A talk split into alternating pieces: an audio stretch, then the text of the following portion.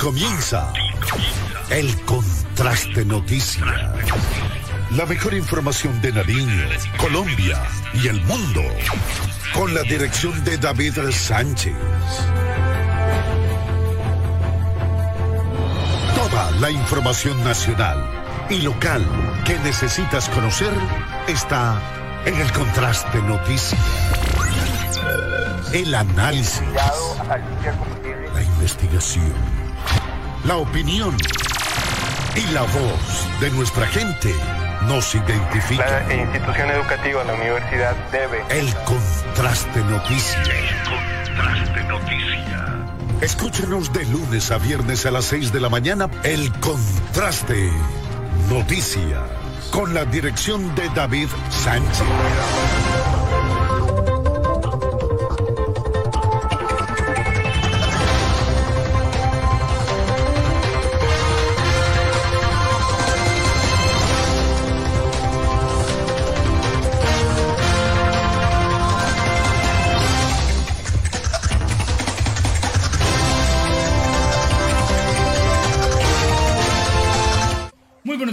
Bienvenidos al Contraste Noticias. Qué gusto estar con ustedes en este nuevo día. Es un verdadero gusto y un privilegio el compartir a esta hora de la mañana toda la actualidad de nuestra región, de nuestra ciudad de Pasto, de nuestro departamento de Nariño, de Colombia y del mundo. Gracias por estar con nosotros. Qué gusto estar con ustedes en este nuevo día. Lunes, última semana de septiembre, pasa el tiempo, señores. Y lo cierto es que eh, va pasando eh, el tiempo de una manera muy rápida y eh, eh, es increíble precisamente cómo se está pues trasladando y viviendo cada día. Es un verdadero gusto compartir con ustedes este nuevo día. Quiero mostrarles cómo está a esta hora de la mañana el panorama en nuestra ciudad de Pasto. A esta hora de la mañana, cuando son las 6 de la mañana con 54 minutos, este es el panorama en nuestra ciudad de Pasto. Un día está peleando entre soleado y nublado, pero lo cierto es que estamos viendo la luz del sol. Ayer eh, hizo un día eh, algo soleado en la mañana y después se nubló, pero eh, afortunadamente no se registraron lluvias. Así que muy prepárese porque hoy parecería que en la mañana nuevamente hará un buen día y en la tarde podría haber riesgo de lluvias. Así que mucho cuidado y a estar muy pendientes. Gracias por estar con nosotros. Saludo a esta hora de la mañana a nuestro compañero de labores, don José Calvache. Don José, buenos días. ¿Cómo amanece? Usted y por supuesto para nuestra productora y con los buenos días para todos nuestros amigos seguidores televidentes que desde ya se conectan con la información del Contraste Noticias. Bienvenidos a esta, este inicio de semana, hoy lunes, señor, 26 de septiembre y estamos dispuestos para llevarles toda la información, varios hechos que vamos a analizar eh, en esta mañana y les vamos a contar varios hechos para opinar, algunos invitados especiales con los que vamos a estar debatiendo eh, varias temáticas. Un gusto saludarlos, bienvenidos. De verdad, esperamos que hayan tenido un excelente fin de semana, que hayan descansado, no sé, que hayan eh, salido a pasear, rumeado y demás. Pero aquí estamos siempre preparados y listos para llevarles la mejor información. Iniciamos eh, como todos los días con la restricción vehicular, el pico y placa que aplica en ciudades como Pasto e Ipiales. Recuerde, el pico y placa hoy aplica para vehículos terminados en placas 2 y 3. Recuerde la normatividad, recuerde que en la ciudad de Ipiales la restricción inicia desde las 7.30 de la mañana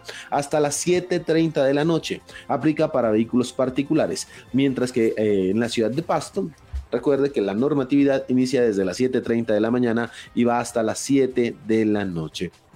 Aplica para vehículos particulares, vehículos tipo taxi y motocicletas. Siempre desde el Contraste Noticias les hacemos la invitación a que respete la normatividad, respete las señales de tránsito, sea un conductor, un peatón, un ciclista prudente. De verdad necesitamos que la ciudad mejore en materia de movilidad. Así que a todos, absolutamente a todos nos compete que Pasto mejore cada día más. Así que ahí está la invitación y por supuesto la restricción vehicular. Iniciamos con nuestros titulares. Titulares. En el Contraste Noticias. Muy bien, 6 de la mañana con 57 minutos. Fin de semana con muerte en las vías del departamento de Nariño. Un gran accidente se registró en eh, cercanías a la frontera entre Nariño y Cauca en la vía panamericana donde infortunadamente un joven pierde la vida. Ya les vamos a contar un poco acerca del siniestro que se presentó, del joven que infortunadamente perdió la vida y eh, las teorías que tienen las autoridades. El contraste noticias.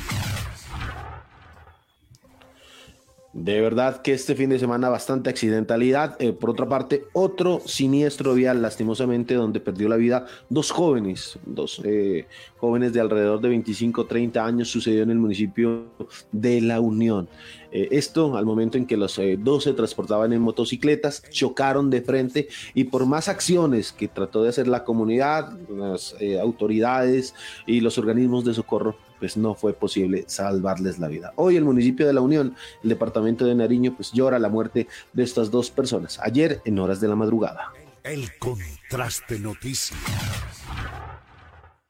Por otro lado, eh, la atención informática, eh, informativa está en la frontera colombo-venezolana, ya que hoy en contados minutos se abrirá, o se reabrirá más bien, la frontera entre Colombia y Venezuela. Esta frontera estuvo cerrada por más de tres años a los vehículos de carga, estaba abierta para el tránsito de personas con algunas dificultades, pero a partir de hoy se habilitará nuevamente el tránsito de mercancías y eh, de productos. Para muchos, eh, el reinicio de una necesaria eh, intercambio comercial.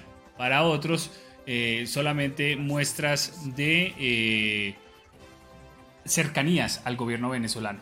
Vamos a estar hablando de eso, de las diferentes teorías y de los diferentes puntos de vista que tiene la reapertura de la frontera con Venezuela. El contraste noticias. Y hace algunas horas se presentó otro siniestro vial en la ciudad fronteriza de Ipiales. Este, un vehículo sobre la vía panamericana en el sector, nos dicen, del de, eh, centro de acopio, pues al parecer perdió el control, terminó mm, estrellándose y volcándose en una estación de servicio. Lo llamativo del caso es que seis jóvenes se transportaban en el vehículo. Tres de ellos fueron trasladados a la IPS municipal y tres de ellos trasladados al Hospital Civil de Ipiales. La primera hipótesis es que conducían aparentemente en estado de embriaguez. ¿Qué está pasando? ¿Qué dicen las autoridades? La irresponsabilidad sigue reinando en nuestro departamento. El contraste noticias. Por otro lado, vamos a estar dialogando de eh, Carnaval 2023, que se plantea cambio de senda, normalidad, eh, ya la bienvenida a turistas, colectivos coreográficos ya están eh, ensayando, trabajando, así que todo está empezando a perfilarse hacia un Carnaval 2023 en normalidad como normal como se venía realizando antes de la pandemia. Esperemos que con novedades que permitan mejorar la fiesta magna del suroccidente. El contraste noticias. Por otro lado, indignados de verdad se encuentran los familiares de las ocho víctimas de la masacre en Samaniego. Esto ocurrió el pasado 15 de agosto del año 2020. Pues los familiares se encuentran indignados debido a que eh, pues un juez dictaminó 11 años eh, de cárcel solo para uno de los coautores de la masacre. Según la fiscalía es el testigo protegido qué dice la familia, qué dicen los movimientos, qué dicen los familiares. Precisamente dialogamos con algunos de ellos y más adelante vamos a escuchar qué nos comentaban.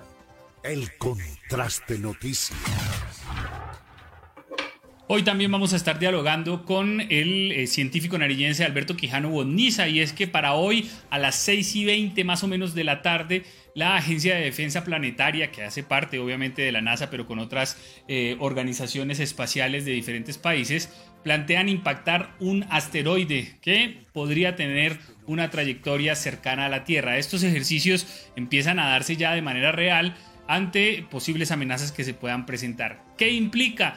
¿Cómo lo vamos a poder seguir? Eh, ¿Qué tipo de trabajo de seguimiento a este asteroide se le ha hecho? Pues vamos a estar hablando con él, uno de los máximos eh, representantes en la astronomía de Colombia eh, y que orgullosamente es nariñense.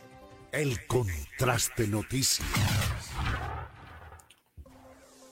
Por otra parte, sigue la racha de inseguridad en la ciudad fronteriza de Ipiales. Locales comerciales están siendo robados, sencillamente dañan las cortinas, las puertas, las cerraduras, eh, de igual manera también peatones están siendo atracados.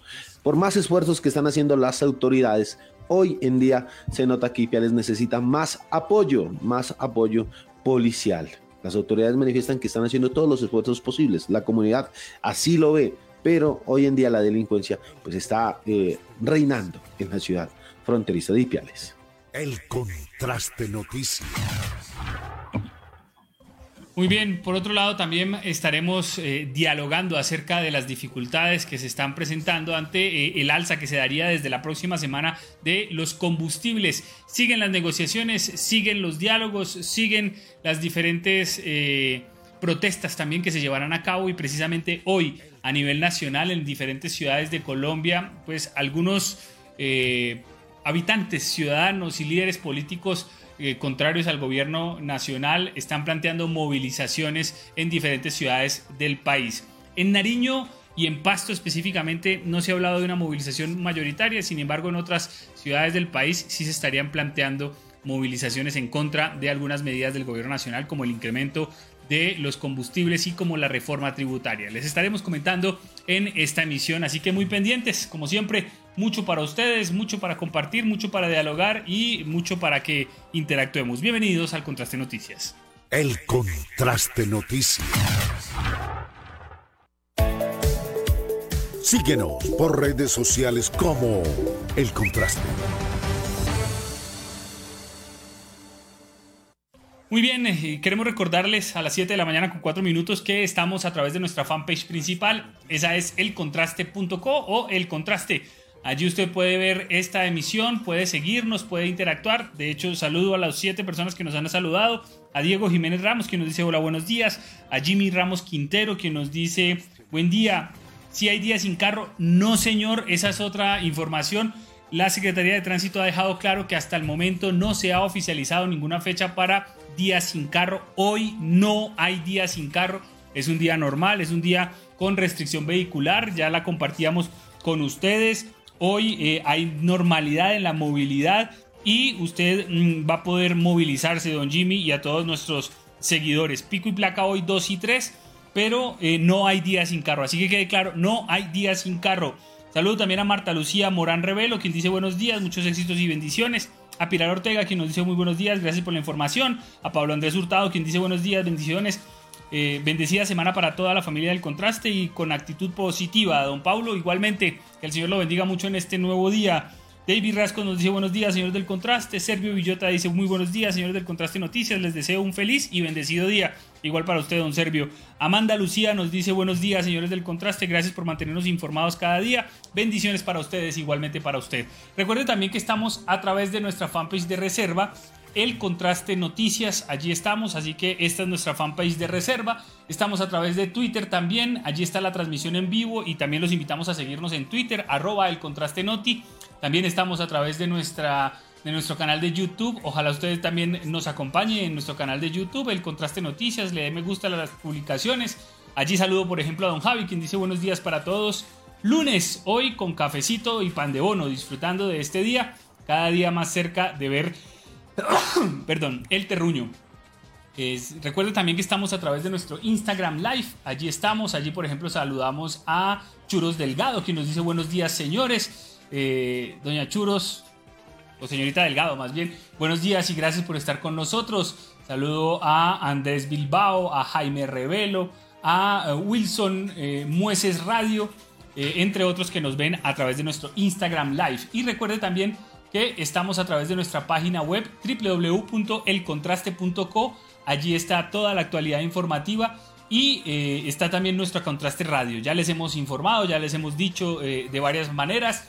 En, en, la página del Contraste usted ingresa en el navegador elcontraste.co, ni siquiera tiene que poner www, usted lo puede poner directamente elcontraste.co. Allí va a encontrar el reproductor, le da play y va a escuchar esta señal y puede mantener su celular bloqueado eh, y va a poder escuchar la emisión del Contraste Noticias. Pero no solo eso, si usted le da clic en el Contraste Radio, en eh, eh, el link del Contraste Radio, usted se va a encontrar también con el link de, obviamente, la emisora, pero no solo eso, también va a encontrar ahora el podcast de El Contraste Noticias. Allí va a encontrar todas las emisiones que diariamente vamos a ir subiendo y usted va a poder escuchar también emisiones pasadas como usted guste. Recuerde que el podcast de El Contraste Noticias está en Spotify, está en Google Podcast, está también en Apple Podcast y está también en Anchor. Así que cada día expandimos nuestra plataforma para que usted pueda informarse y para que usted pueda eh, escucharnos en diferentes formas durante el día o cuando usted lo desee. Recuerde, en el link de radio de eh, elcontraste.co usted va a poder encontrar nuestro podcast con todas las emisiones que empezamos a subir desde la semana pasada. Así que si usted quiere escuchar algo que hayamos dicho o que hayamos mencionado en emisiones pasadas, pues allí va a estar el archivo del Contraste Noticias. Así que cada día la plataforma informativa del Contraste con más opciones para que ustedes eh, nos escuchen y nos acompañen. Bienvenidos al Contraste Noticias.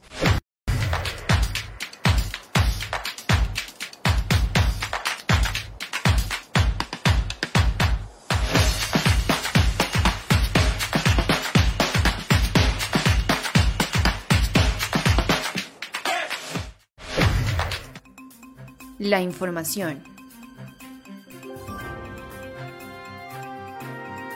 En el Contraste Noticias.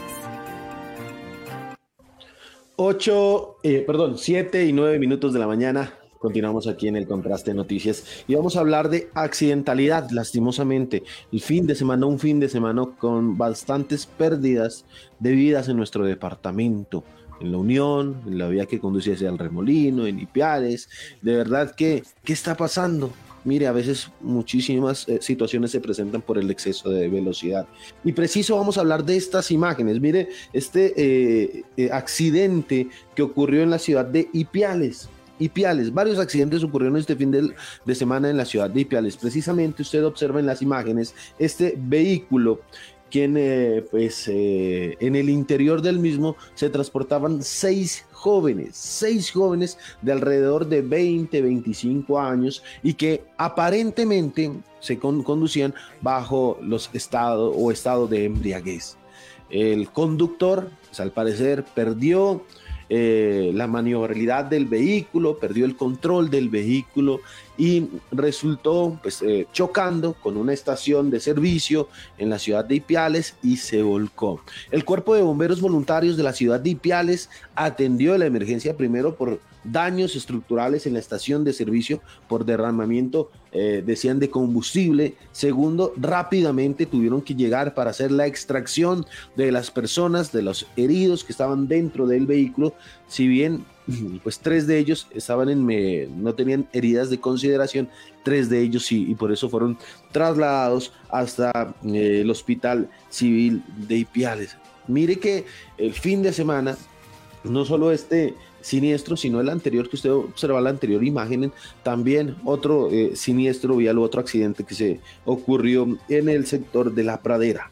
Allí dos vehículos colisionaron, eh, chocaron y de eso resultaron pues dos personas eh, lesionadas, dos personas que una de ellas fue trasladada a un centro asistencial. ¿Qué está pasando en Ipiales? La racha de accidentes no cesa. Cada fin de semana sigue en aumento en vez de disminuir la accidentalidad, pues cada día, cada semana, cada fin de semana, pues está aumentando. Precisamente el comandante del Cuerpo de Bomberos Voluntarios de Ipiales habló de este accidente que se produjo a eso de las 4, 4 y 30 de la mañana. El llamado al, Cuerpo de Bomberos lo realizó la comunidad y llegaron hasta el sitio. Escuchemos precisamente cómo encontraron a las personas que eh, se encontraban dentro de este vehículo en horas de la madrugada, aproximadamente a las 4 de la mañana, se recibe una solicitud de apoyo para atender un accidente de tránsito en el sector del acopio. Se llega al sitio, se encuentra un vehículo volcado en el cual se movilizaban seis personas, seis muchachos, una edad promedio de 20, eh, 25 años. Eh, se tuvo que realizar las maniobras para poder rescatar al conductor que estaba atrapado y con el apoyo de la comunidad y al parecer también de algunos migrantes eh, se había logrado ya recuperar del vehículo a cinco pacientes más. en este momento pues la escena está siendo ya entregada y manejada directamente por Policía y Tránsito Municipal con el fin de determinar las causas de este grave accidente. se tuvo que contar con el apoyo de la IPS municipal quienes realizan el transporte de tres personas y de igual manera en la ambulancia de la institución eh, donde se transportan tres pacientes más. En total son eh, seis muchachos que al parecer viajaban en este eh, vehículo y ya se logra realizar pues directamente todo lo necesario para su estabilización y transporte. Se está manejando ya la escena para que se pueda establecer las causas de este grave accidente.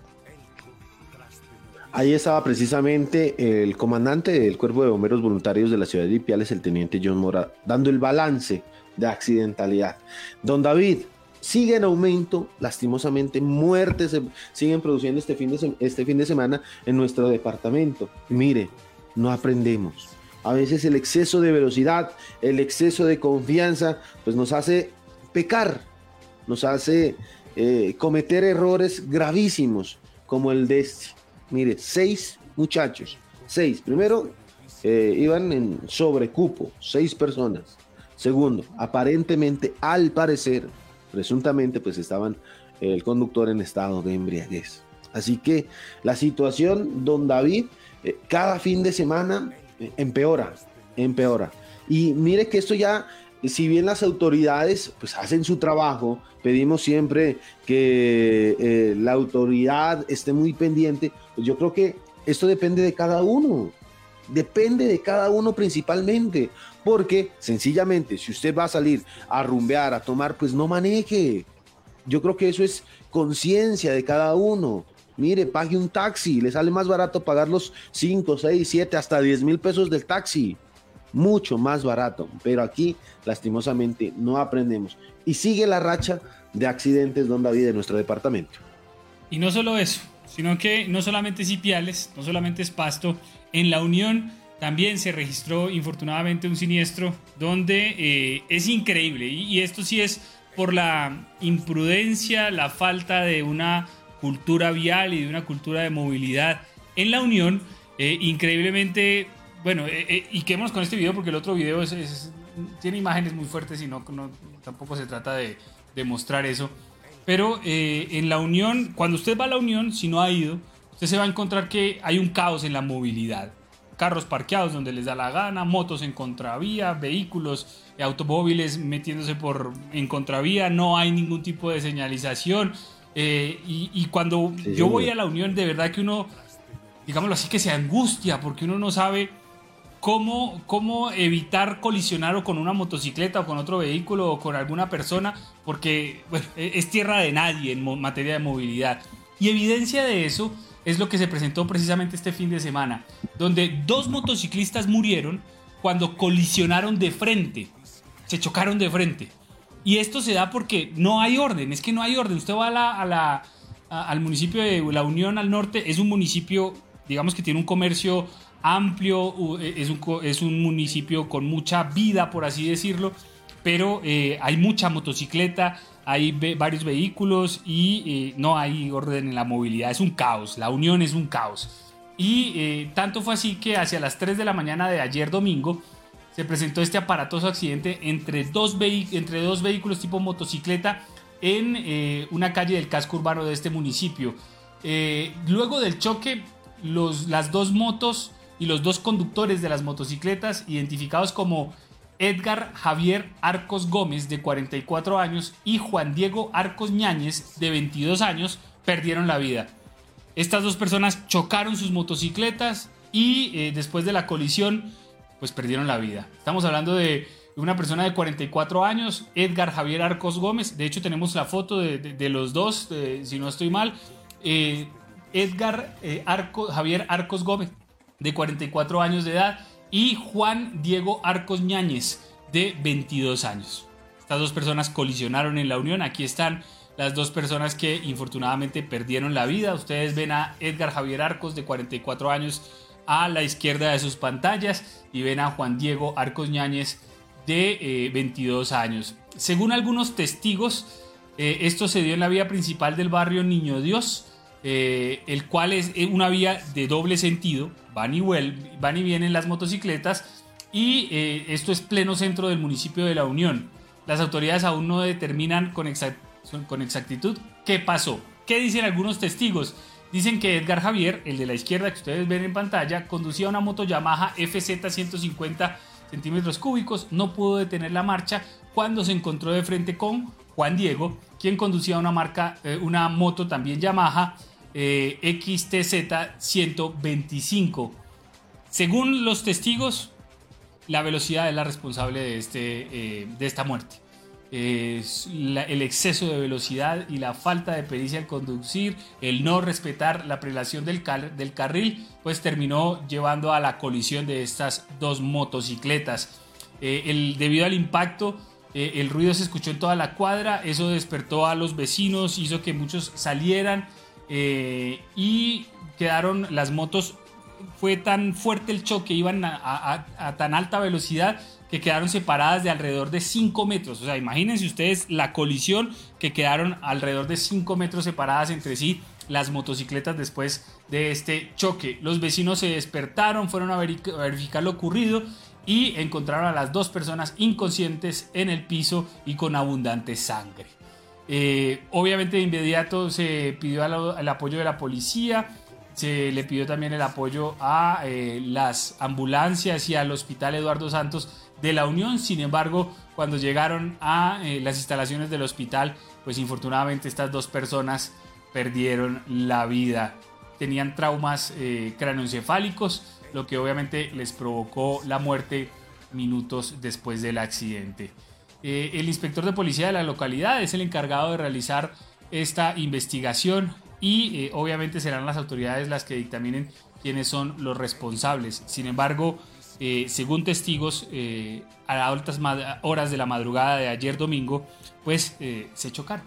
Se chocaron cuando invadieron el carril y el exceso de velocidad pues les habría causado la muerte. Súmele a eso que en los municipios es normal, don José Calvache, que no lleven casco. Estos, estas dos personas, estos dos conductores, obviamente no llevaban casco, don José. Efectivamente, don David, y esa es la primera situación. En muchos de los municipios, pues eh, casi en todos, en casi en todos, pues como no hay una autoridad de tránsito, pues no hacen respetar la norma. Y por consiguiente, pues muchos de ellos andan eh, sin seguro, sin tecno y sin casco. Y esta es la principal eh, situación. Mire, las los dos personas, tanto la persona de 44 años como la de 25, esas dos personas, pues sufrieron traumas cráneoencefálicos severos, los dos, y mm, por más esfuerzos, aquí observamos las imágenes que la comunidad trató de llevarlos hasta el centro asistencial, pues fue imposible debido a la eh, heridas tan profundas con las que eh, terminaron. Y es que por eso es que hacemos el llamado de atención siempre. Mire, lastimosamente la autoridad, pues en eh, estos sectores de, digamos, de nuestro departamento, no hay suficiente pie, digamos, de fuerza, pero los pocos que hay, digamos, en el caso de la Policía Nacional, eh, pues no se dedica a hacer eh, tipo de, este tipo de controles. Segundo, la policía de carreteras o la seccional de tránsito y transporte de Nariño, pues solo tiene convergencia en algunos municipios y en las vías principales, más no dentro de los municipios. Y por consiguiente, hay otros municipios que tienen secretarías de tránsito, hablo como La Unión, que tiene secretaría de tránsito, Sandoná, Nariño, eh, Tangua y demás, pues no tienen agentes de tránsito. La Secretaría solo se dedica a hacer otro tipo de actividades y no tienen agentes de tránsito operativos que ayuden a la regulación del tránsito, del tráfico y demás. Y por eso es la cantidad de eh, siniestros accidentes que se producen. Qué triste que cada fin de semana tenemos que reportar, a inicio de semana tenemos que reportar este tipo de, de hechos que duelen, que lutan a muchísimas familias en nuestro departamento. Por eso es que le decimos siempre, eh, la situación. Mire, conduzca con cautela, con precaución, esté muy pendiente de lo que sucede a su alrededor. Ojo, mire, si usted va bien, hay otro que no va bien como usted. Por eso tiene que estar muy pendiente. Si usted maneja con precaución y, eh, a muchos les he escuchado, mire, es que yo manejo despacio, pero no falta el que maneje duro, el que maneje como loco y puede causar este tipo de siniestros.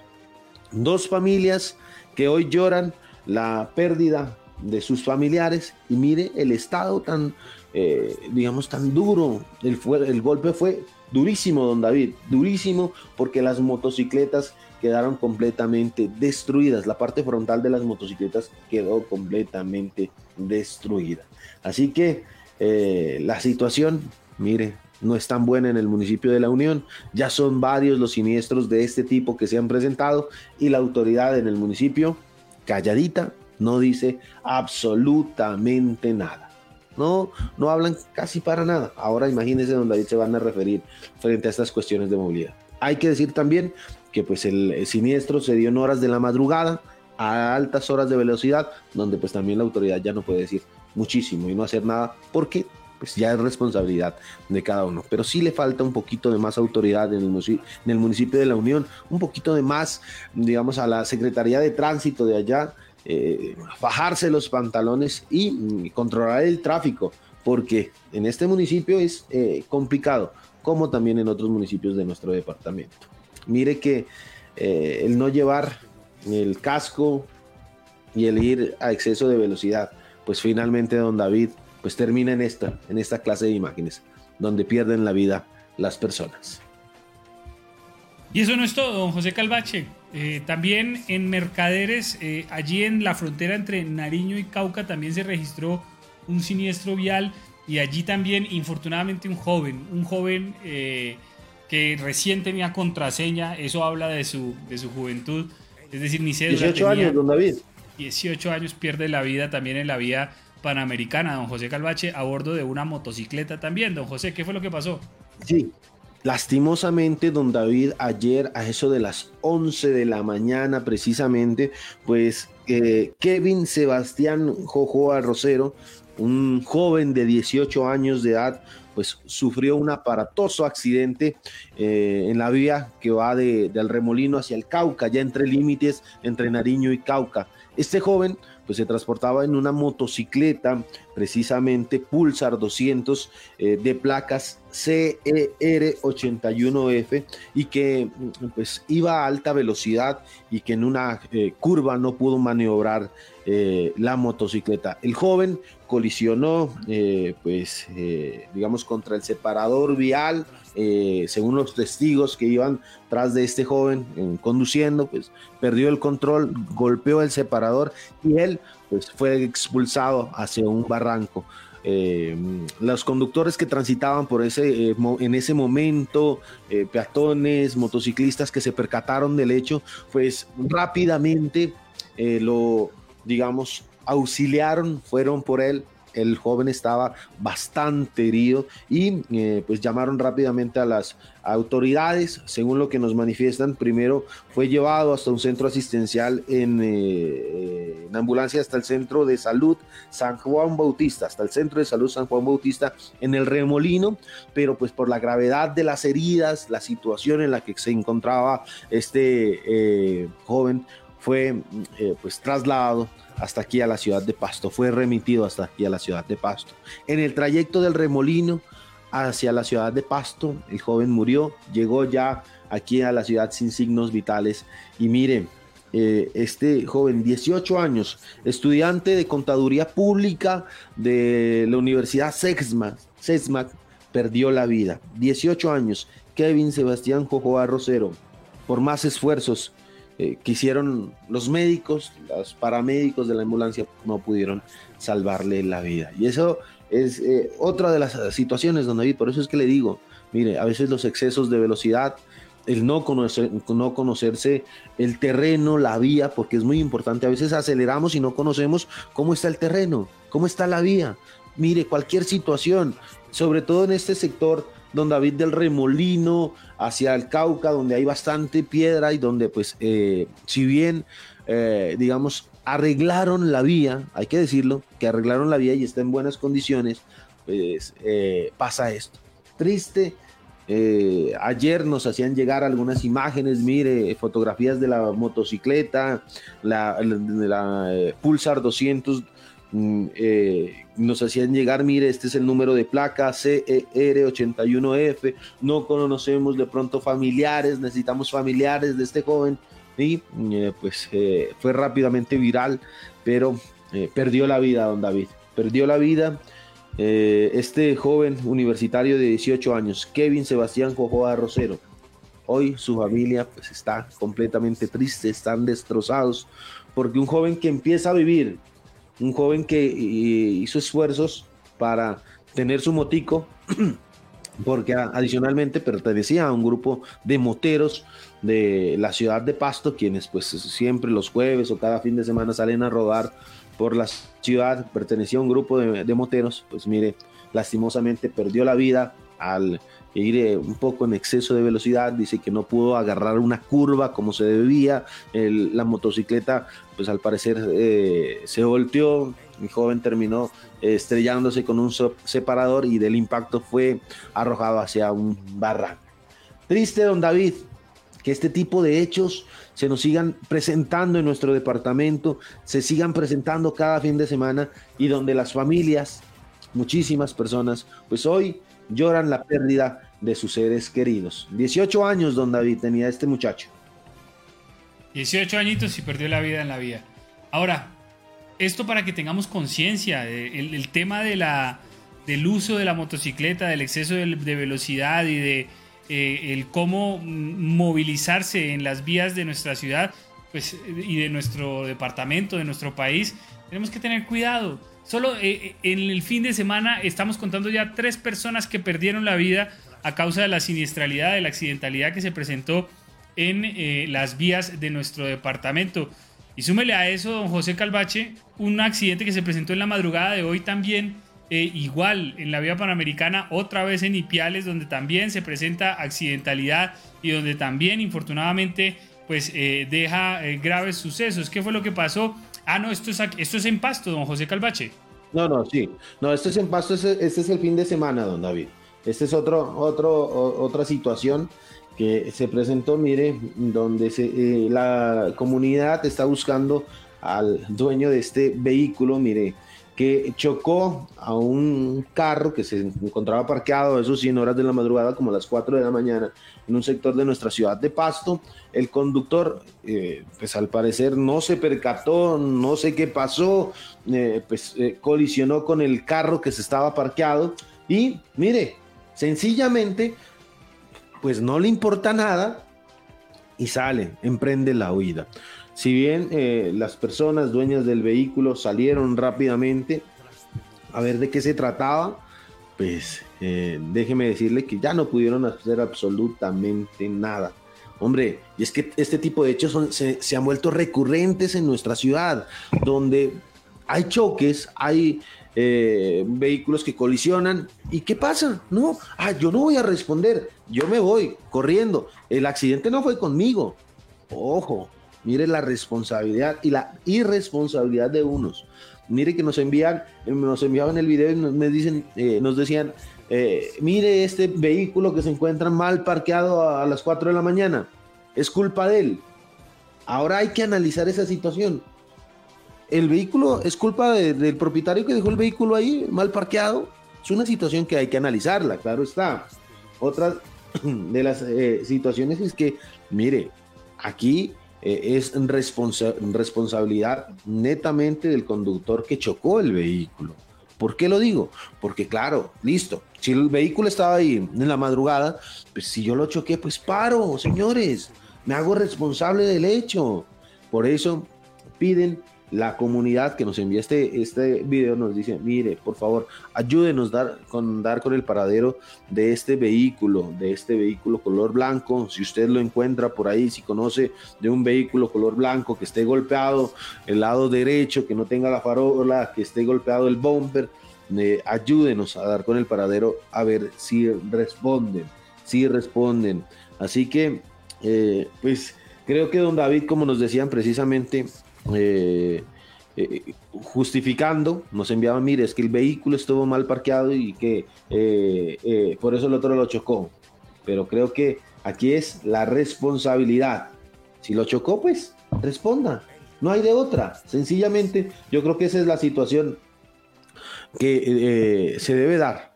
Si usted chocó por X, Y razón, por cualquier situación, pues freno mi vehículo, veo qué pasó y eh, pues respondo.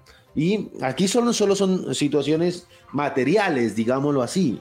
Mire cuando golpean a las personas, les mostrábamos un caso en el municipio de Pupiales donde un motociclista arrolló a una adulta mayor y precisamente la dejó ahí prácticamente tirada. Yo creo que nos falta muchísima conciencia, don David, todavía.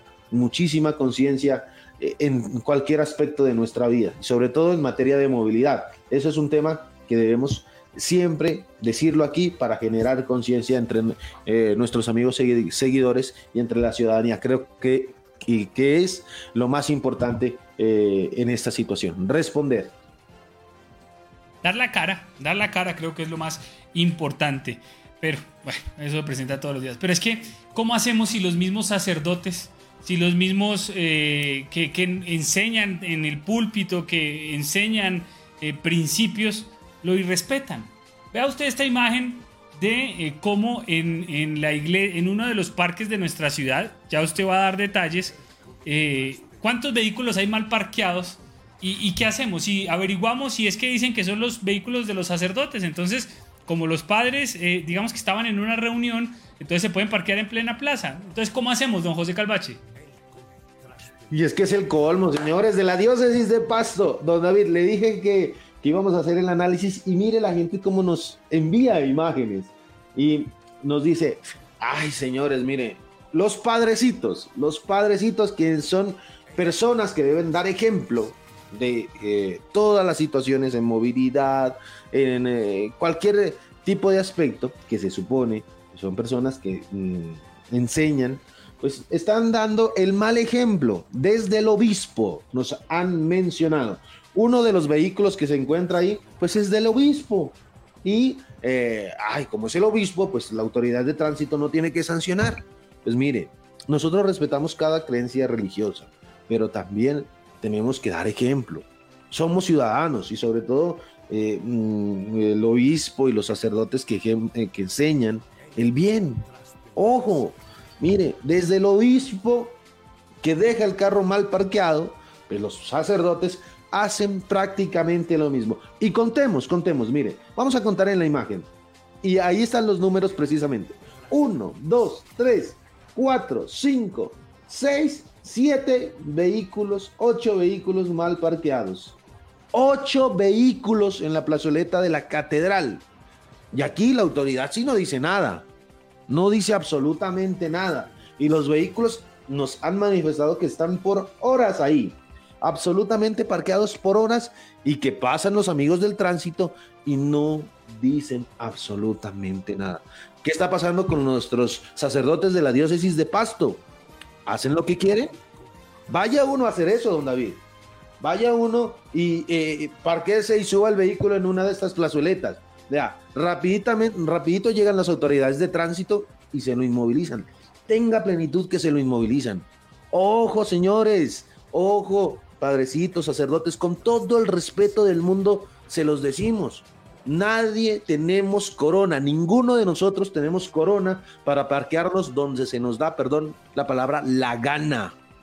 Ojo, yo sé que eh, si bien pues el, el, obispo de Pasto tiene un cargo jerárquico aquí en nuestra ciudad, nuestro departamento, no está exento de respetar las normas de tránsito. No está exento. Nadie, nadie absolutamente está exento. Todos debemos respetar las normas de tránsito.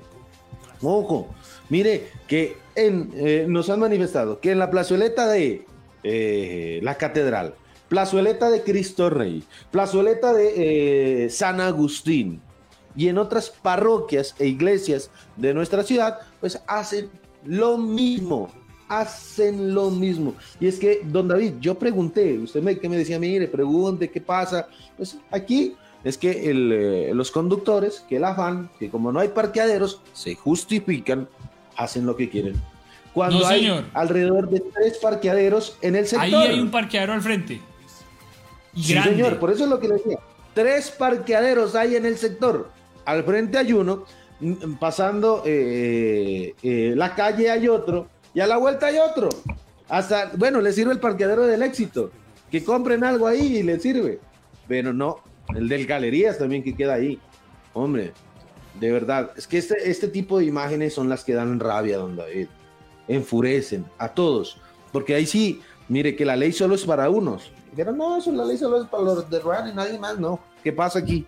Ojo, con todo el respeto del mundo, le hacemos el llamado al señor obispo, a los sacerdotes de nuestra ciudad de Pasto, a respetar los espacios peatonales. Peatonales. Ojo, son espacios para eh, la ciudadanía. Así que tenemos que tener muy en cuenta esto. Así que muy pendientes. Con esta imagen vamos a hacer una pausa comercial. Eh, luego de la pausa, usted eh, vamos a dialogar un tema importante. Don David. Sí, señor. Vea, le muestro de qué vamos a dialogar. Ya está con nosotros el profe Alberto Quijano Bondiza. Vamos a hacer la pequeña pausa, pero quiero mostrarles, y por eso las había pedido, de eh, lo que vamos a hablar. Parece de película, pero hoy, hacia las 6 de la tarde, la NASA va a impactar, bueno, y la Agencia de Defensa Planetaria específicamente va a buscar impactar un asteroide. Parece de película y no se le ha dado todo el despliegue que debería.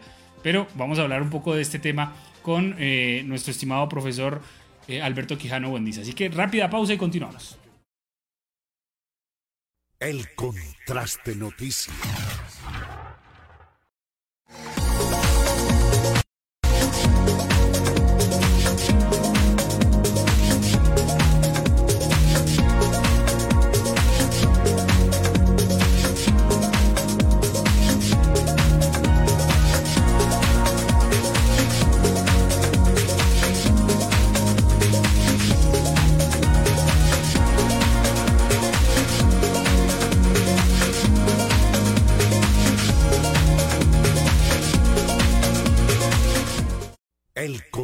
De Noticias.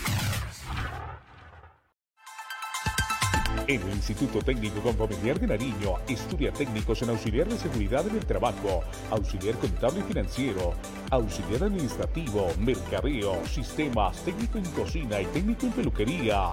Inscríbete ya en el Instituto Técnico Confamiliar de Nariño. Te preparamos para el futuro. Info 317-404-8577, 723-0206, extensión 3045. Con Familiar de Nariño, una sola familia. Vigilado Super Subsidio. Gran Óptica Doctor Suárez. Somos expertos en el cuidado de tu salud visual. Ofrecemos para usted examen digital, adaptación de lentes de contacto, monturas de las mejores marcas, asesoría integral contamos con el centro de experiencia para personalizar tus lentes. Manejamos todos los medios de financiación del mercado. Visítanos en la calle 20, número 2614, Centro. Teléfono 721-8819. WhatsApp 324-672-2260. Síguenos en nuestras redes sociales como Gran Óptica Doctor Suárez.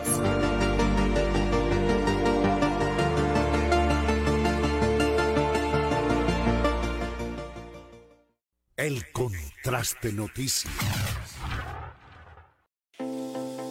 Abres el grifo y cuentas con agua de calidad todo el día y todos los días. En Popasto nos cumple y por eso cuenta con nosotros. Paga a tiempo tu factura desde la comodidad de tu hogar en la página web de Empopasto o en puntos supergiros, Baloto, Efecti o bancos de la ciudad. En Popasto Pública Patrimonio de los Pastusos. La Fundación Hospital San Pedro ha renovado su imagen en la web y se los quiere contar a todos. Ingrese a www.hospitalsanpedro.org y ahora podrá solicitar su cita, preguntarle al asistente virtual, conocer el portafolio de servicios, consultar las vacantes laborales y mucha más información al alcance de sus manos. Conéctese con nosotros. Somos www.hospitalsanpedro.org. La Vuelta a Nariño, en defensa de lo nuestro, en su versión 2022, será espectacular. Los mejores ciclistas del departamento y a nivel nacional estarán demostrando su talento por nuestras carreteras. Únete y sé parte del evento ciclístico más importante del suroccidente colombiano. La Vuelta a Nariño 2022, pedaleando por mi Nariño, en defensa de lo nuestro. El contraste noticias. Tecnología. Seguridad. Confianza. Calidad.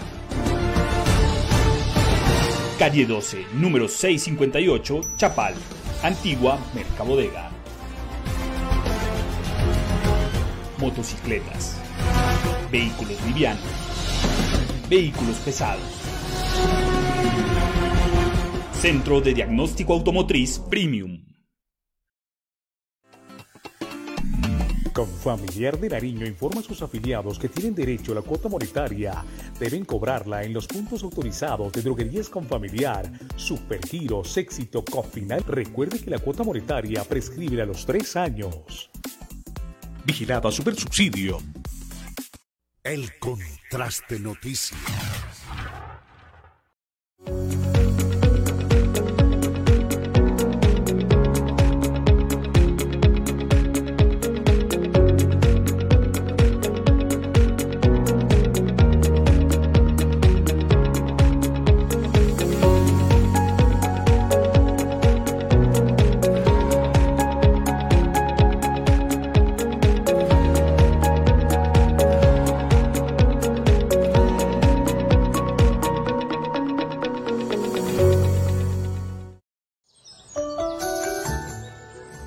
Paraíso para nosotros los cocineros. Nuestra especialidad es el café de La calidad. comida de la costa pacífica, que es la mejor. El proceso de hacer panela se quiere darlo a conocer. La que nos llama a la Laguna de la Cocha a reflexionar. Seguir sosteniendo y produciendo vida.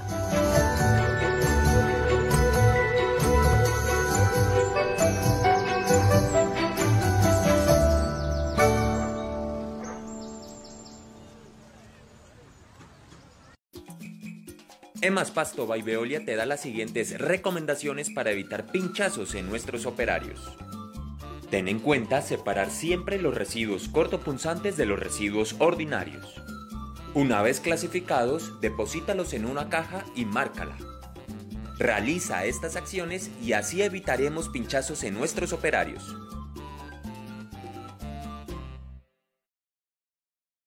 El contraste noticias. Síguenos por redes sociales como El Contraste. Muy bien, ya son las 7 de la mañana con 45 minutos y como siempre es un verdadero gusto y un placer hablar con el eh, científico nariñense Alberto Quijano Boniza.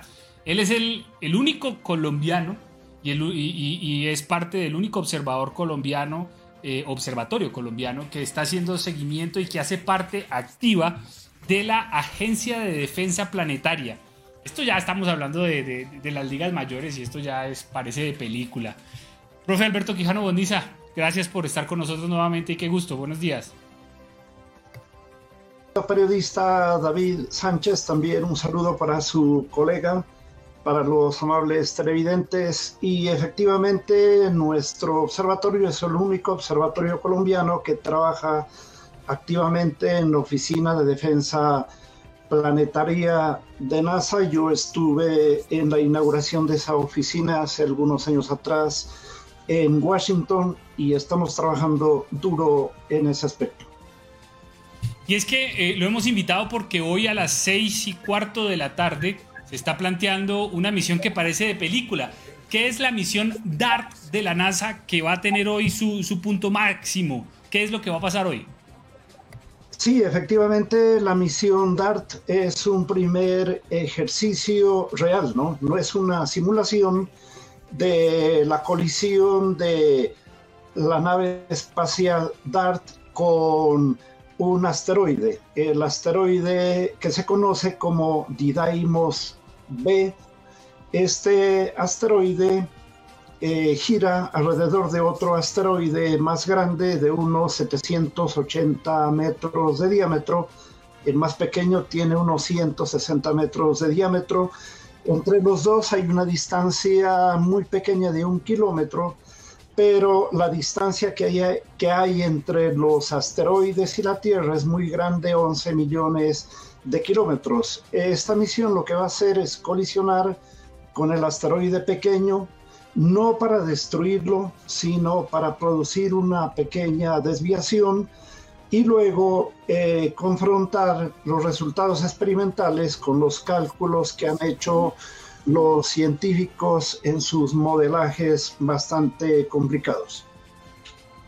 Ahora, profe, con los buenos días eh, para usted. Mire que la ciencia ficción se está volviendo realidad. ¿Por qué lo digo ciencia ficción? Porque hay una película parecida, eh, o varias películas, como Armagedón, eh, donde un asteroide mm, supuestamente va a chocar contra la Tierra. ¿Qué tan alejados estamos de esa eh, realidad que se muestra en las películas con esto que vemos, con esta, digamos, con lo que va a suceder el día de hoy? Eh, le comento que sí, efectivamente la ciencia ficción se ha acercado muchas veces a la ciencia. Por ejemplo, el viaje a la Luna ya lo había predicho en su libro de la Tierra a la Luna Julio Verne.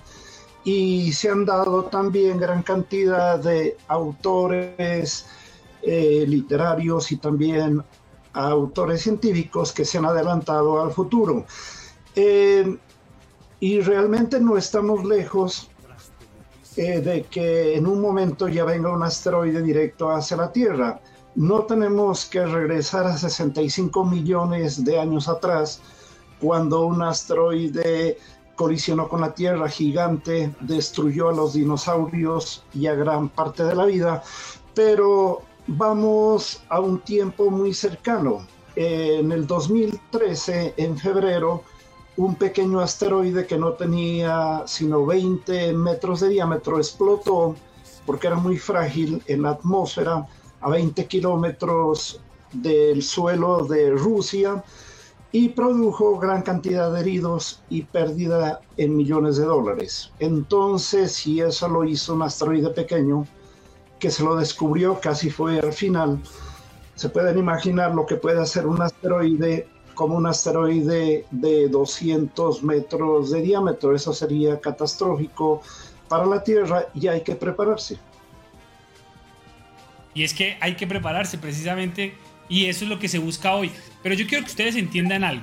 Les voy a mostrar una imagen que eh, tomó precisamente eh, la madrugada de hoy el, profesor Alberto Quijano Bonniza desde el Observatorio de Pasto. No sé si le podemos hacer un zoom y mostrar allí el círculo, porque yo quiero que ustedes entiendan que en Colombia hay observatorios en, en Bogotá, en Medellín, eh, que supuestamente son muy importantes, que supuestamente hacen grandes trabajos, pero el único observatorio en Colombia que hace parte de la Agencia de Defensa Planetaria es el observatorio del profe Quijano Boniza. Y por eso usted ha estado observando precisamente al asteroide. ¿Qué es lo que estamos viendo en pantalla en este momento, profesor Quijano?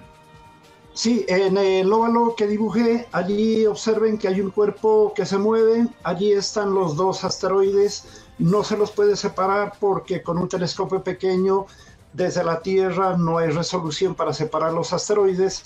Allí eh, están los dos asteroides moviéndose, eh, da la impresión que estuvieran eh, viajando hacia arriba, pero eso depende, en el universo no hay ni arriba ni abajo, ni derecha ni izquierda. Y esa fotografía eh, es tomada a, una distancia de 11 millones de kilómetros. Es bastante complicado. Yo soy el primero en Colombia en haber fotografiado a este sistema. Eh, también no dudo en que soy el primero desde la Tierra de tomar videos de este asteroide. Lógicamente estamos quitando a los grandes telescopios del mundo de Chile y por ese motivo he recibido felicitaciones de los científicos de NASA, de científicos de, de la Oficina de Defensa Planetaria como la doctora Kelly Fast, el doctor Lindley Johnson Ellos me han felicitado, lo mismo que el doctor Mario Pérez, chileno, que trabaja en NASA, porque este trabajo es complicado y lo estamos haciendo desde una ciudad perdida en los mapas del mundo. Oiga, profe, de verdad que es de felicitar esta situación.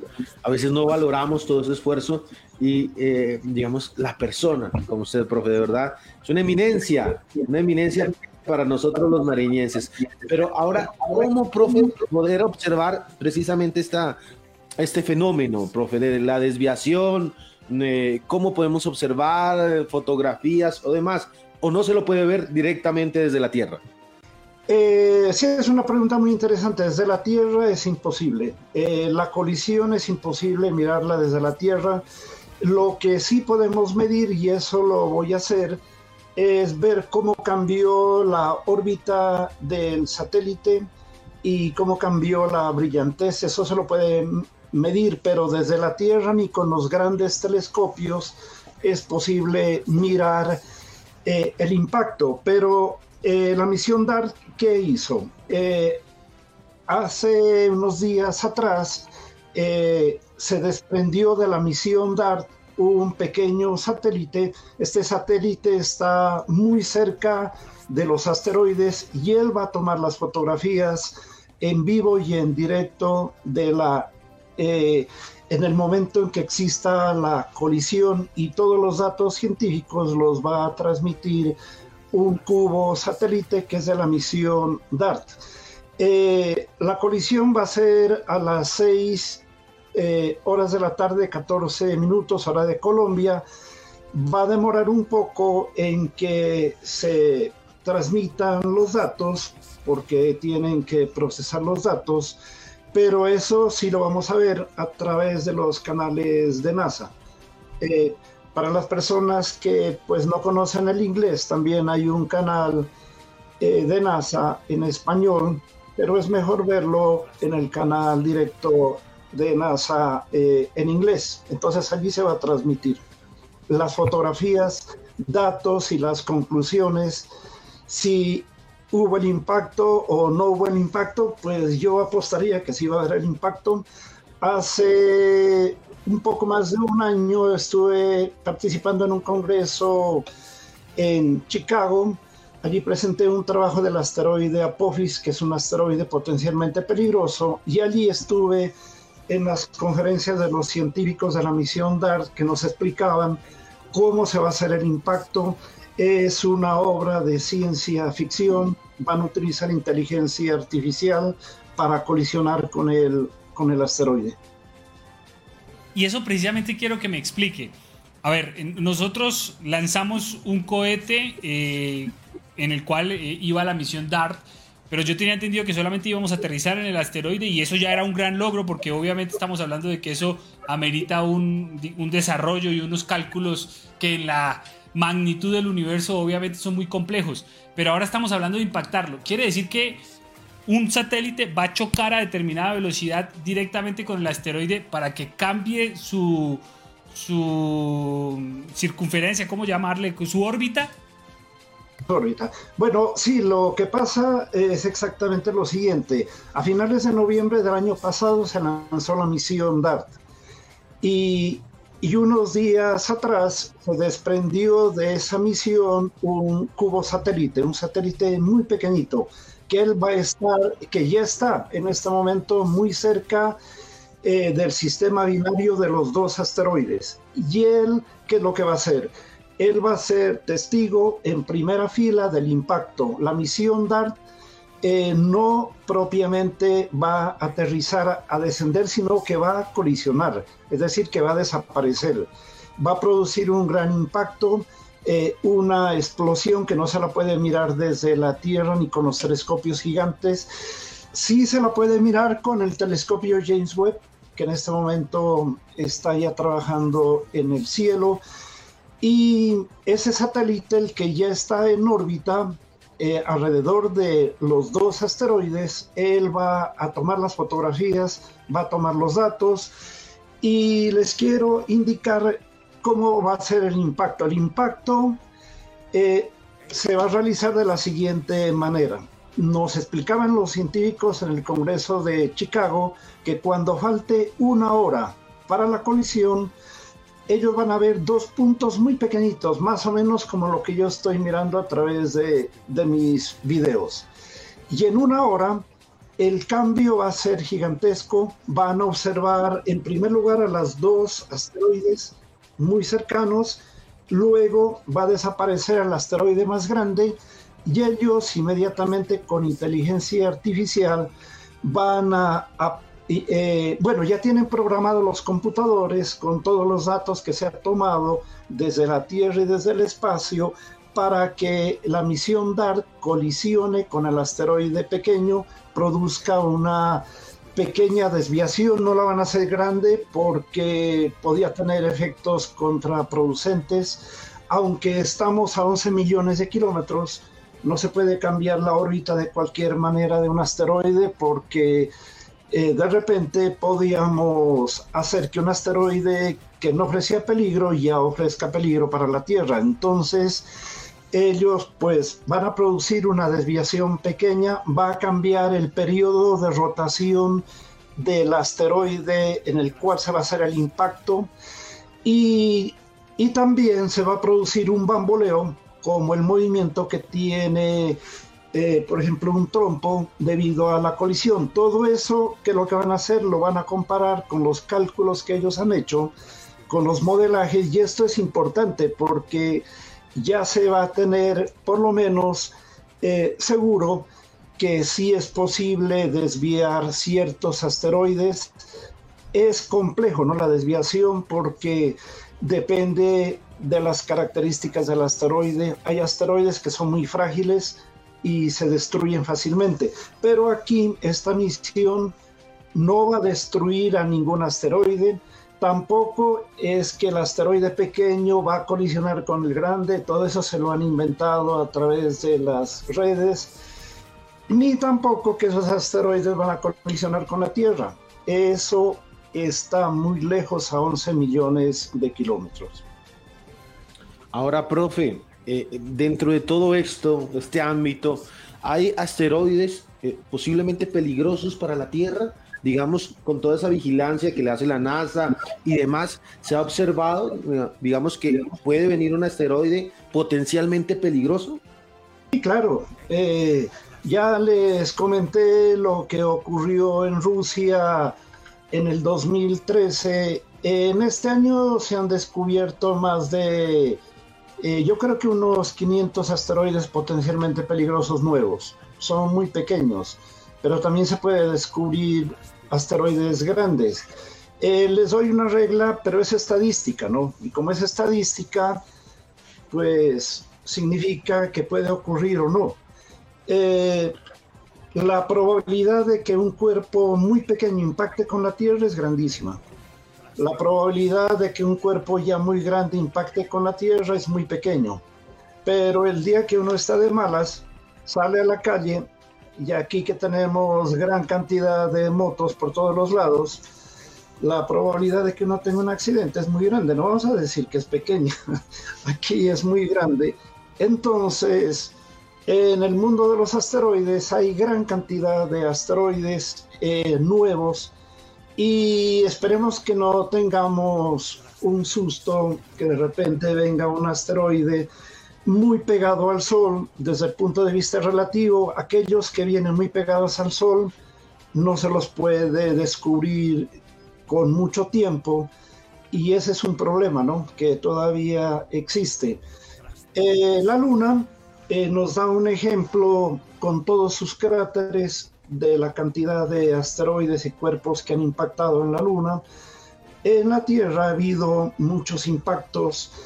Eh, en el año, hace unos 100 años, un poquito más de 100 años, en Tunguska, Siberia, un asteroide grande o cometa, no está bien eh, definido, eh, devastó una zona inmensa de Siberia, eh, bosques enteros.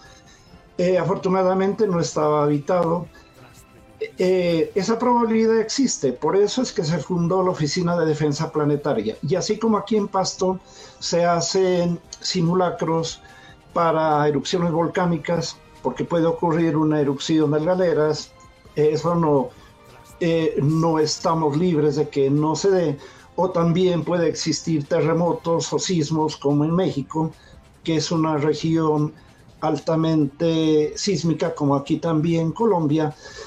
Esos simulacros son necesarios. Ahora se está haciendo un simulacro real para ver qué se puede hacer en el futuro, ¿no? Ojalá que, que no venga, por ejemplo, si en este momento se descubre un asteroide que ya va a colisionar en la Tierra dentro de, de un año, en este momento no se puede hacer nada.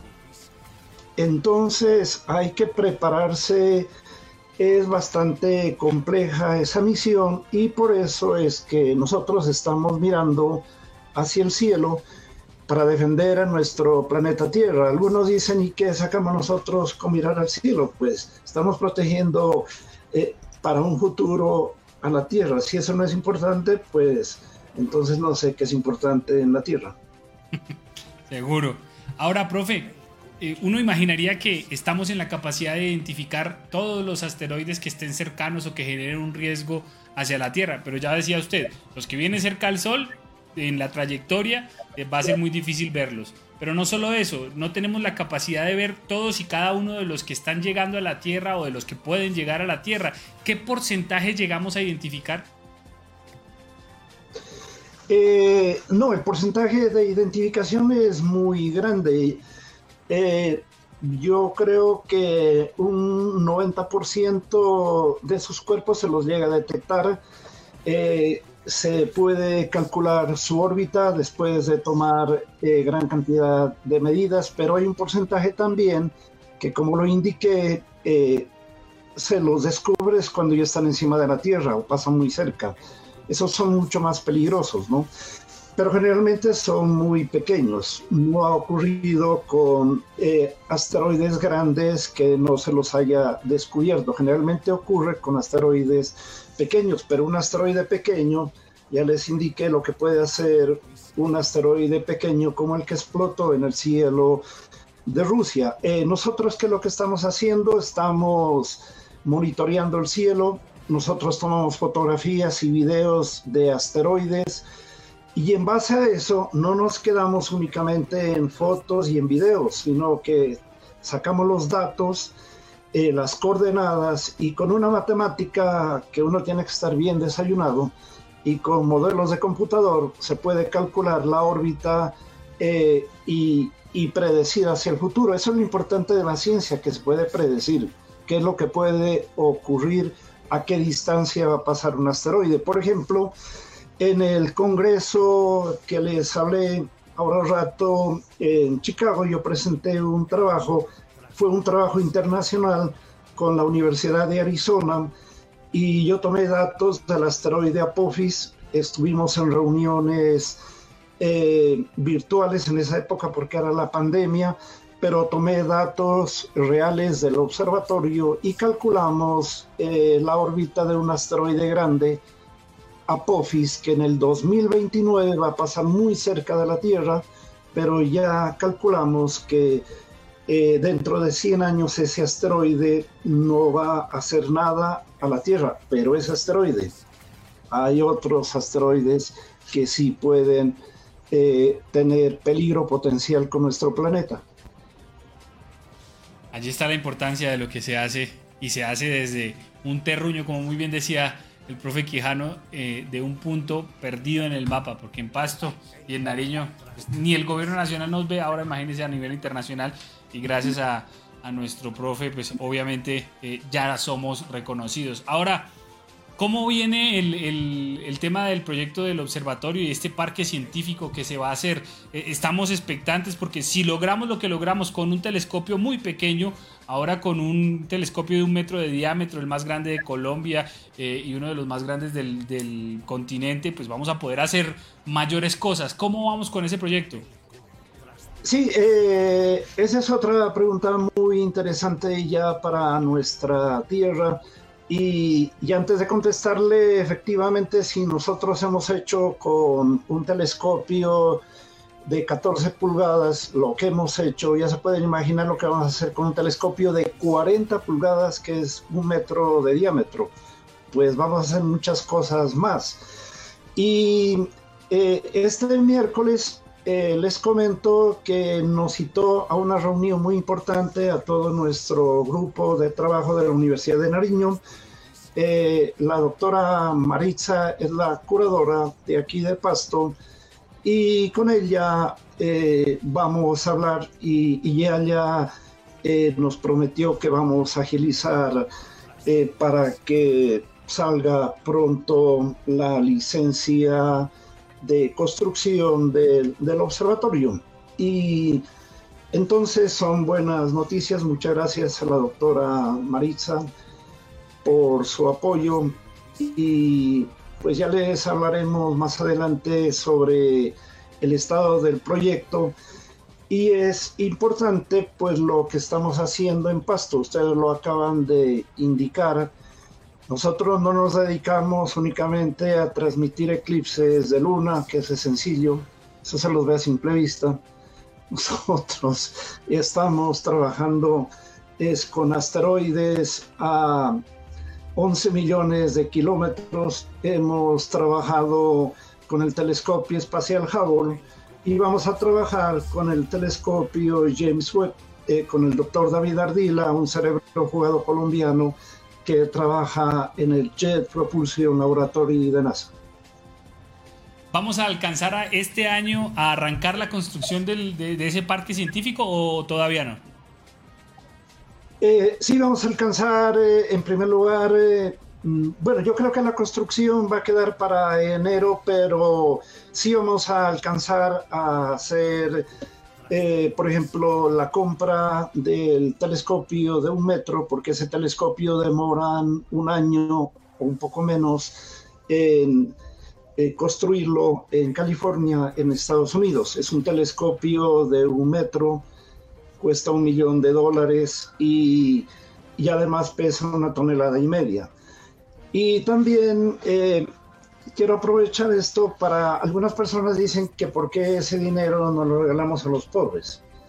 Pero entonces, ¿por qué la Iglesia Católica que tiene grandes tesoros en el Vaticano o las iglesias que tienen grandes fondos, porque ellos también nos regalan sus, sus, sus entradas?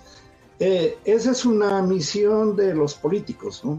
Que la plata en Colombia no se la robe la gente. Esa plata es para resolver los problemas sociales, pero, pero no nos echen ojo a nosotros, que recién nos van a ayudar con, con un dinero y ya nos, lo quieren, ya nos lo quieren quitar. A todas las personas que piensan así, pues yo también les, les indico que sería bueno entonces que regalen sus sueldos eh, para resolver esos problemas y así no son las cosas. Pues ahí quedamos pobres todo el mundo. Oh, y, estamos hablando de eh, un aporte no solamente para la ciencia en Colombia, sino a nivel mundial, ya lo dice usted. Así que, no, no, creo yo que, que el invertir esos recursos creo que es lo mejor que se puede hacer en lugar de elefantes blancos que cada vez pululan más en nuestra región, que empiezan a construir y terminan no sirviendo para nada. Y si no, vaya pase por eh, la pastosidad, a ver cuánto se invirtió en ese estadio y qué quedó. Prefiero yo construir un centro científico como el que vamos a tener en nuestra ciudad. No, y en Colombia, y en Colombia también cuánto dinero se han robado los corruptos. Ah, no. Y no les pasa nada, pues. De allí los meten a la cárcel, a la casa, y en la casa siguen trabajando y siguen robando. Ojalá se acabe eso.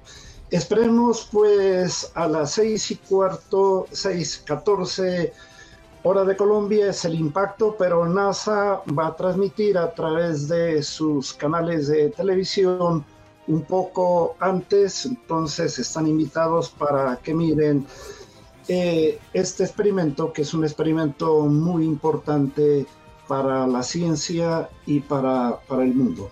Seguro que sí, para, para toda la raza humana, creo yo. Profe Alberto Quijano, muchas gracias por su tiempo y de verdad vamos a estar muy pendientes de eh, lo que suceda y obviamente en futuras ocasiones le vamos a, a preguntar por, por el éxito o el fracaso de esta misión. Si cambió o no la órbita, eso obviamente nos lo dirá usted porque va a estar haciendo seguimiento. Gracias por su tiempo y que tenga muy buen día. Bueno, muchas gracias, muy gentil. Estoy a sus órdenes. Muchas gracias, mi estimado profe. Muy bien, 8 de la mañana con 11 minutos. Es tiempo de nuestra segunda pausa comercial. Eh, y eh, vamos a continuar. Tenemos mucho más que compartir con ustedes. Hechos que se presentaron el fin de semana. Eh, hechos que infortunadamente tenemos que irles contando. Por ejemplo, en Ipiales hay una gran cantidad de hurtos que se están presentando a locales. vamos a mostrar algunas imágenes y las peleas que se dan en barrios como Nueva Aranda que infortunadamente se siguen dando cuchillos, literalmente, entre jóvenes. Pausa y continuamos. El contraste noticias.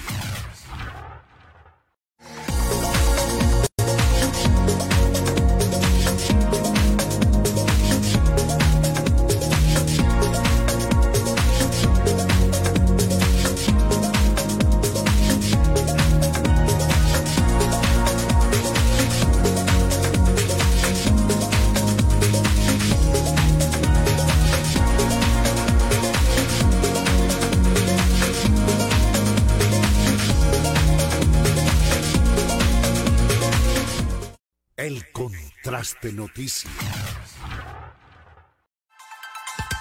En el Instituto Técnico Confamiliar de Nariño estudia técnicos en auxiliar de seguridad en el trabajo, auxiliar contable y financiero, auxiliar administrativo, mercadeo, sistemas, técnico en cocina y técnico en peluquería. Inscríbete ya en el Instituto Técnico Confamiliar de Nariño. Te preparamos para el futuro. Info 317-404-8577, 723-0206, extensión 3045. Confamiliar de Nariño, una sola familia. Vigilado Supersubsidio. Gran Óptica Doctor Suárez. Somos expertos en el cuidado de tu salud visual. Ofrecemos para usted examen digital, adaptación de lentes de contacto, monturas de las mejores marcas, asesoría integral.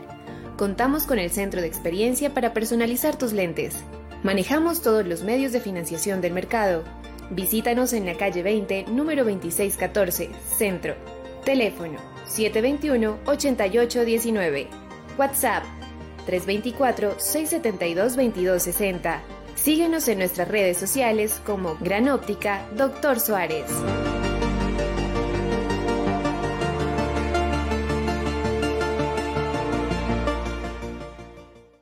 El contraste noticias.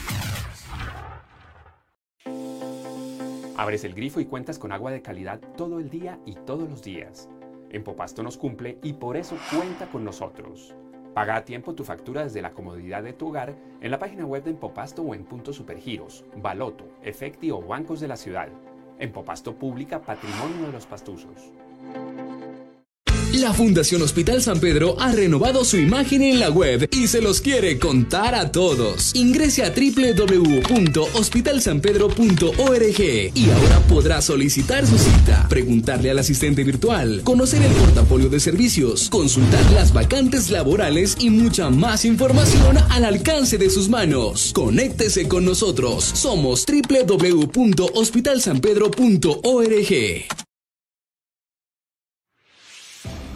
La Vuelta a Nariño en defensa de lo nuestro en su versión 2022 será espectacular. Los mejores ciclistas del departamento y a nivel nacional estarán demostrando su talento por nuestras carreteras. Únete y sé parte del evento ciclístico más importante del suroccidente colombiano. La Vuelta a Nariño 2022 pedaleando por mi Nariño en defensa de lo nuestro.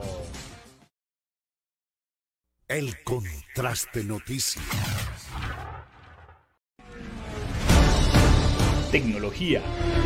Seguridad. Confianza. Calidad. Calle 12, número 658, Chapal, Antigua Mercabodega. Motocicletas. Vehículos livianos.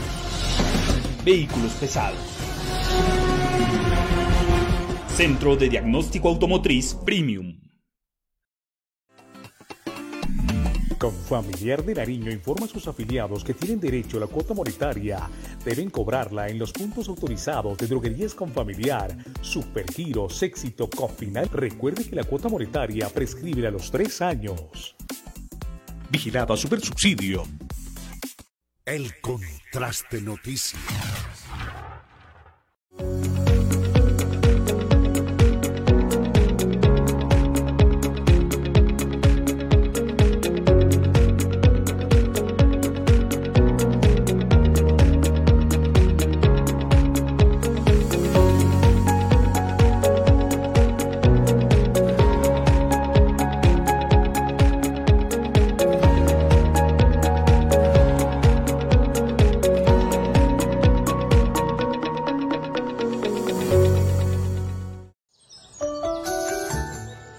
Este es un paraíso para nosotros los cocineros. Nuestra especialidad es el café de La calidad. comida de la costa pacífica, que es la mejor. El proceso de hacer panela se quiere darlo a conocer. La que nos llama a la Laguna de la Cocha a reflexionar. Seguir sosteniendo y produciendo vida.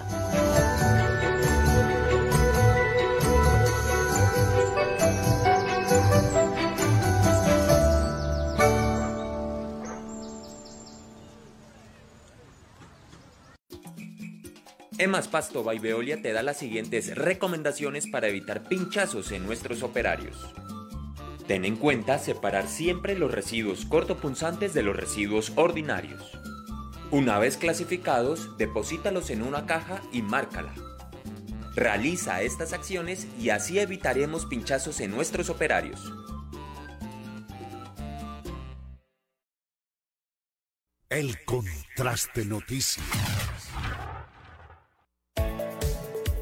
Síguenos por redes sociales como El Contraste.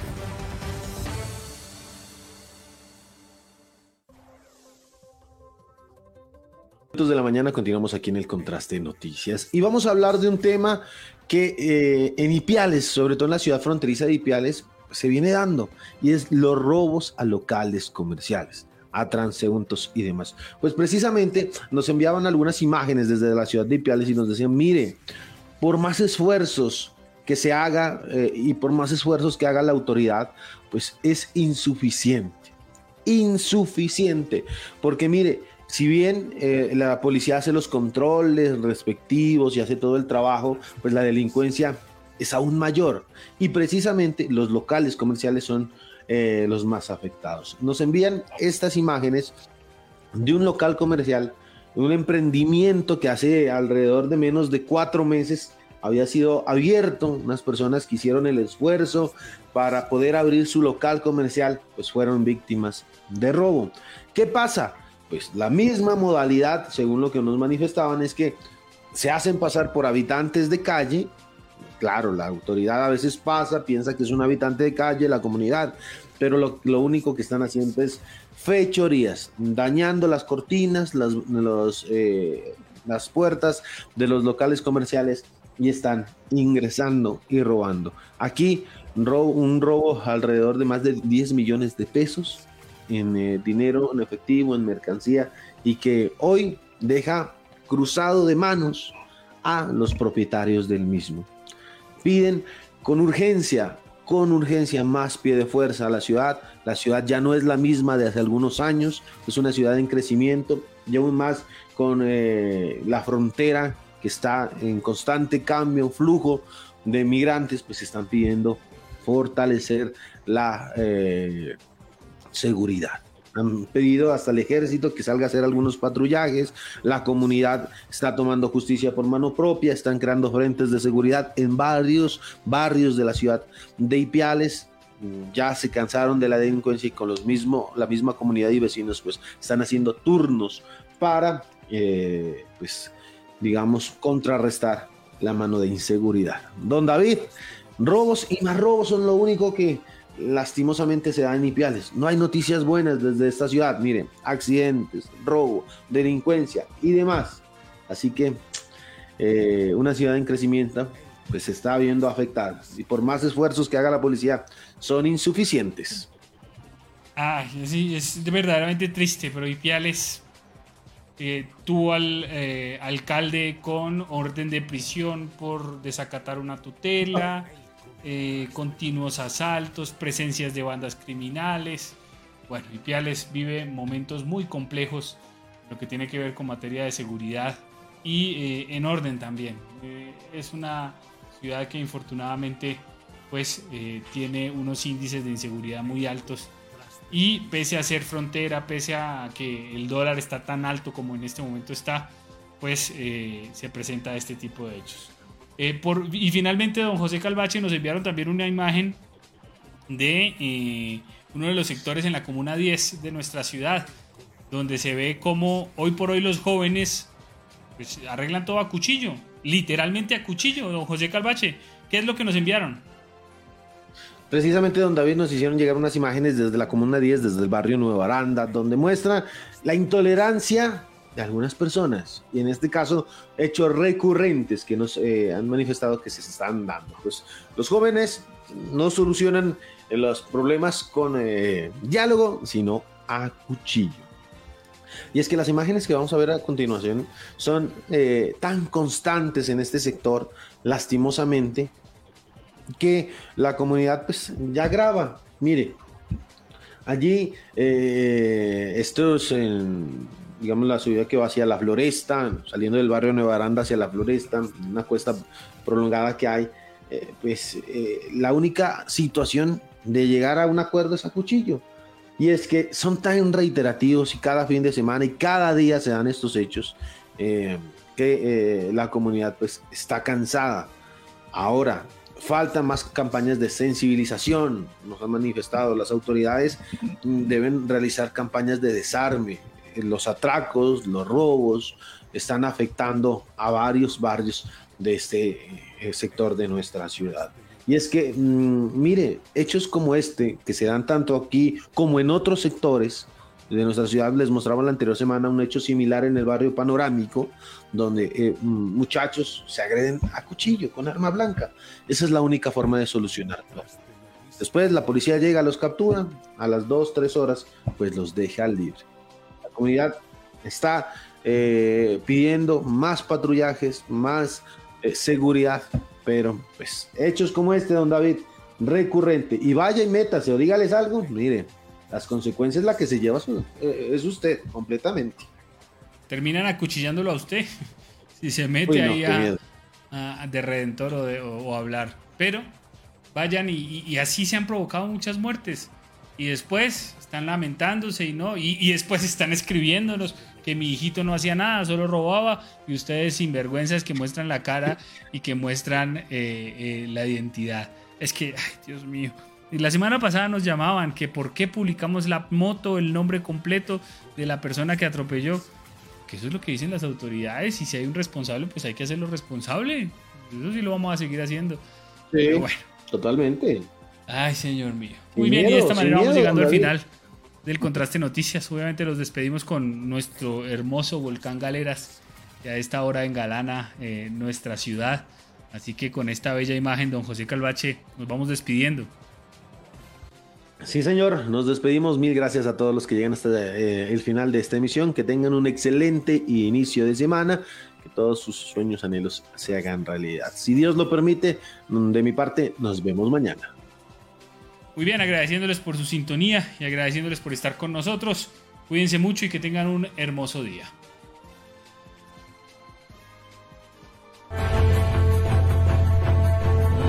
Toda la información nacional y local que necesitas conocer está en el contraste noticia. El análisis, la investigación, la opinión y la voz de nuestra gente nos identifica. La institución educativa, la universidad debe. El contraste noticia. El contraste noticia. Escúchenos de lunes a viernes a las 6 de la mañana. El contraste Noticia, con la dirección de David Sánchez.